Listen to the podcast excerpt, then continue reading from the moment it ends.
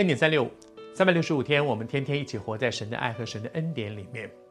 求神帮助我们在上帝的恩典当中，好像约瑟。我还是说，我们看约瑟的人生啊，你就觉得说哇，高低起伏，好像看小说一样。但是读圣经不是真的只是读一个故事而已。如果只是读一个故事，读完之后就知道说哦，就是这样嘛。反正当年有一个人叫做约瑟，哦，他的人生高低起伏，他的人生像云霄飞车一样。然后读完圣经关起来之后，我继续去过我自己的日子，不是这样的。我们读圣经，我鼓励你，真的不要只是听恩典三六五，你要打开圣经来一起读圣经。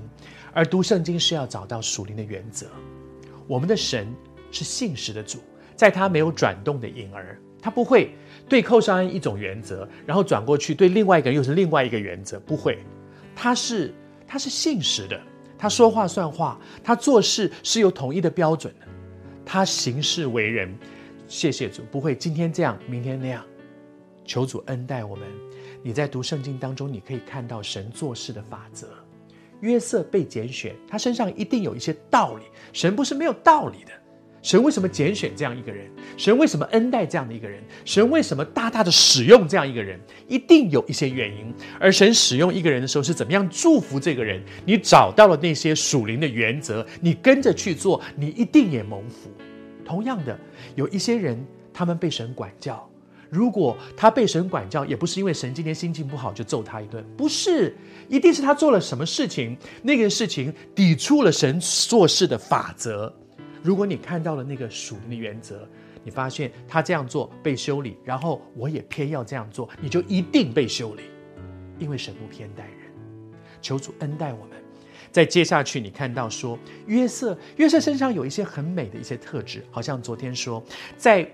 在丰年的时候，他得到智慧聚敛，把这些看起来好像是多的，很多人也许说浪费掉的，他把它聚敛起来。而到了荒年的时候，他就开仓，让这些丰富不只是我一个人的丰富，让许多的人可以一起享受。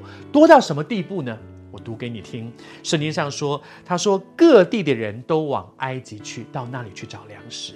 你知道吗？全天下都在闹饥荒。神透过约瑟，神让他走过那么一段很复杂的路，不是只是为着他后来哦，他做了埃及的宰相，从此以后过着幸福快乐的日子。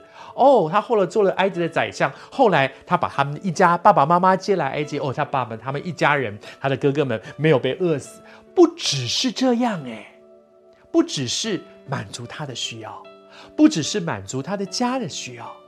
神透过约瑟祝福列国，当时非常多的国家因为他得到祝福，非常多的国家的百姓因为他得到祝福。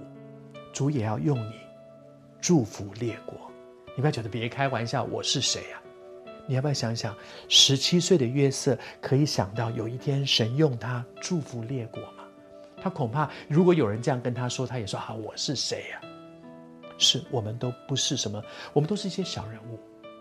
可是上帝的计划在你的生命当中一定成就。问题是，你愿不愿意呢？神要用你祝福列国万民。